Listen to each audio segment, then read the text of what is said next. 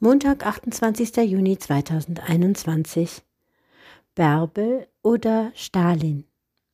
Heutzutage hat das Autofahren ein schlechtes Image, das Sinnbild der Umweltsünde. Für unsere Autorin diente das eigene Auto zum sozialen Überleben, war Safe Space und feministisches Symbol in einem. Eine Autobiografie von Tanja Kibermanis. Mein Auto heißt an guten Tagen Bärbel, an weniger guten Stalin. Damit wäre schon einiges der neurotisch liebevollen Bindung, die ich zu meinen Gefährten hege, erklärt. Neuwagen, Komfort, Tempo, Statussymbol, das alles hat mich nie interessiert. Ich bevorzuge Altbauwohnungen, auch motorisierte, zugig, notdürftig geflickt und mit tausend Geschichten auf dem Buckel. Deshalb wäre ich nie auf die Idee gekommen, meine sowieso nur spärlich vorhandene Kohle für einen Neuwagen zu sparen. Meine Autos hatten stets ein paar hundert Mark gekostet, noch ein halbes Jahr TÜV, und das reichte für einen Sommer. Ich bin auf dem Land aufgewachsen, wo der letzte Bus nachmittags um vier fuhr. Die Frage, ob man den Führerschein machte, stellte sich nicht. Autofahren war fürs soziale Überleben unabdingbar, wenn man nicht bei den rotgesichtigen NPD wählenden Kirmesburschen im hessischen Outback festhängen wollte.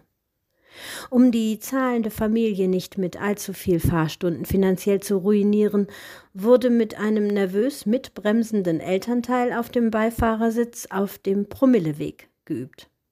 Das ist der Feldweg parallel zur Bundesstraße, auf dem die Besoffenen nachts nach Hause fahren. Ich stamme aus einer Generation, in der die Kombination der Begriffe Frau und Autofahren fast automatisch in einem onkelhaften Witz mündete. Mein Fahrlehrer war einer dieser Macker, die breitbeinig auf dem Beifahrersitz thronten, den linken Arm lässig bis hinter die Fahrerkopfstütze gestreckt und wenn man in den fünften Gang schaltete, rempelte man ihm automatisch gegens Knie. Er gasleitete mich schon ab der ersten Fahrstunde. Frauen können sowieso nicht Auto fahren. Du lernst das nie. Wir können uns das hier eigentlich auch gleich sparen. Wahrscheinlich verdanke ich ihm letztendlich meinen inzwischen schon längst abgelaufenen und aus purer feministischer Renitenz erworbenen Taxischein. Ich kutschiere sowieso gerne Menschen durch die Gegend, am liebsten durch die Nacht.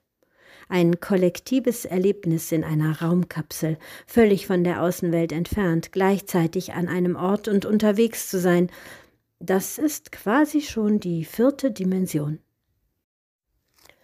Das Taxifahren war dabei längst nicht nur ein herrlich autarker Broterwerb, sondern eine damals noch einigermaßen hermetische Domäne eben dieser Fahrlehrertypen, die es dringlich subversiv zu zersetzen galt. Und bis heute ist es ein immenser Unterschied, ob Frauen in Hamburg-Eppendorf Auto fahren oder ob sie es in Saudi-Arabien, den Emiraten oder Afghanistan tun. Eine Frau, die das lässige Rückwärtseinparken beherrscht, ist immer noch ein nicht zu unterschätzender Affront für sämtliche Macker dieser Erde. Und gerade für Frauen ist das Auto in Sachen nächtlicher Gefährdung ein nicht zu unterschätzender sicherer Ort. ÖPNV aus Umweltgründen hin oder her. Ein Auto mag hierzulande sicherlich inzwischen ein immer anachronistischeres Statussymbol sein. In vielen Teilen der Welt ist es das einzige Zuhause für komplette Familien. Es bedeutet ein paar Millimeter blechernen Schutz vor sexuellen Übergriffen, Morden oder einfach nur der Witterung. Mit meinem ersten Auto bin ich übrigens auch regelmäßig von Gießen zum AKW-Camp nach Gorleben gegurkt. Zuerst wurde ich von den Genossinnen aus dem Asta schwer angepfiffen, dass ich das Bourgeois wohl noch nicht gänzlich abgelegt hätte, weil ich schließlich ein Auto besaß. Dann aber stapelten sich gleich fünf knarzende Lederjacken in meiner zierlichen Ente und ließen sich kettenrauchend ins Wendland chauffieren. Es hatte sich so ergeben, dass es aber vor allem die allerliebsten waren, die keinen Führerschein besaßen und so bin ich eben gefahren. In einer brutheißen Sommernacht mal eben spontan an die Nordsee und immer wieder nach Berlin. In Ermangelung von Kohle für eine Übernachtung habe ich unzählige Nächte in meinen jeweiligen Autos verbracht, und Abenteuer sind ja sowieso erst dann welche, wenn es jemanden gibt, der sie bezeugt und teilt, mit dem man ein herrliches Weißt du noch Erlebnis erschafft, das jederzeit in dunklen Momenten aus dem Archiv gekramt werden kann. Mein Auto war stets mein kleiner Salon, in dem ich Leute einlud, sich bei einem guten Gespräch oder auch nur als Schutz vor garstigem Schneeregen ganz nebenbei von A nach B zu bewegen. Ein Auto ist ein herrlicher Rückzugsort, um einfach mal mitten im öffentlichen Raum unbeobachtet zu heulen, zu toben, diskret zu telefonieren oder einfach nicht dumm angequatscht zu werden theatralische Trennungen, deren Endgültigkeit durch den Rums einer zuschlagenden Autotür unterstrichen wurden, und wer von uns hat nicht schon mal nachts vor einer elterlichen Haustür in einem Auto geknutscht? Ich bin einmal auf einem Hügel hoch über Neapel gewesen, um den sich ein steiles, komplett zugeparktes Sträßlein schlang. Bei näherem Hinsehen waren sämtliche Autoscheiben mit Pappen oder Tüchern verdeckt, während die Karossen rhythmisch wippten.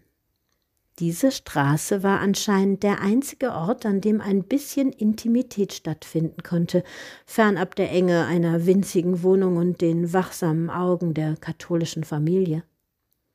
Manche Menschen machen ihre Lebensstationen an Bundesliga-Ereignissen, Katastrophen oder Filmpremieren fest.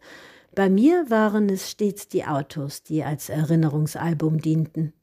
Mit meiner klapprigen Ente fuhr ich mit einer Freundin spontan von Hessen nach Paris.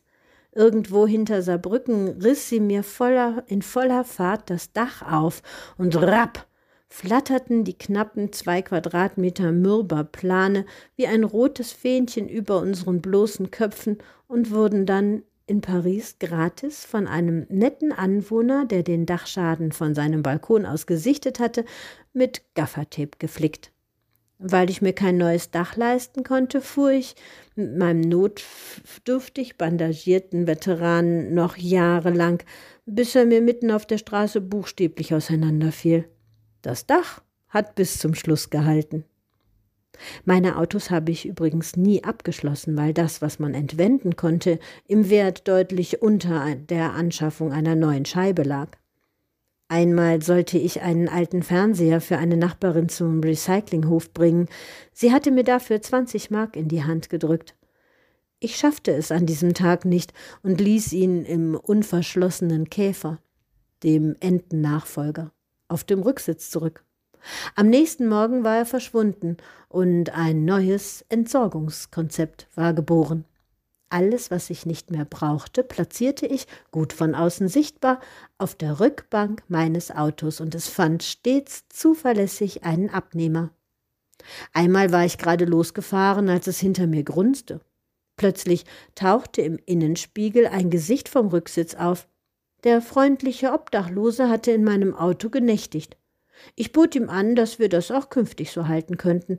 Er verbrachte also einen Winter lang jede Nacht in meinem Käfer, und pünktlich mit Eintritt des Frühlings war er dann auf Nimmerwiedersehen verschwunden. Der VW Passat Kombi in Sonnengelb eröffnete ungeahnte Möglichkeiten, mich auf einem der damals noch regelmäßig auf dem Land stattfindenden Straßensperrmülle komplett neu zu möblieren, inklusive wuchtigen Sesseln und altem Nähmaschinentisch. Und dem Fiat Panda verdankte ich letztendlich die einzige Ehe meines Lebens, die damit begann, dass ein Kontrabass transportiert werden musste und ich zufällig dieses Auto mit ausgebauten Rücksitzen besaß. Meine Schrottkarren von einst begegnen mir hin und wieder mal auf der Straße, liebevoll hochpoliert und mit einem H-Kennzeichen versehen. Am Steuer meist irgendein Existenzvernichter mit Einstecktüchlein, der garantiert noch nie eine Demo von innen gesehen hat. The times, they are a changing. Und schließlich gibt es ja auch schon längst Palitücher bei H&M. Darüber, dass SUV scheiße sind und der städtische Individualverkehr ein Konzept aus dem letzten Jahrtausend, müssen wir nicht reden. Moralische Überlegenheit muss man sich aber auch erstmal leisten können. Haben Sie sich denn schon mal gefragt, wohin Ihr Hermes-Paketdienstmann eigentlich nach seiner Schicht heimkehrt? Oder der freundliche Janusz, der Ihnen ohne Rechnung so günstig das Bad gekachelt oder die Küche gestrichen hat? Auch bei uns ist das Auto längst nicht nur Fortbewegungsmittel. Es ist oft genug das einzige Zuhause für all die osteuropäischen Malocher auf den Erdbeerfeldern, den Baustellen und in den Schlachthöfen. Denken Sie doch einfach mal kurz daran, während Sie mit Ihrem Lastenfahrrad den frischen Spargel vom Wochenmarkt nach Hause karren.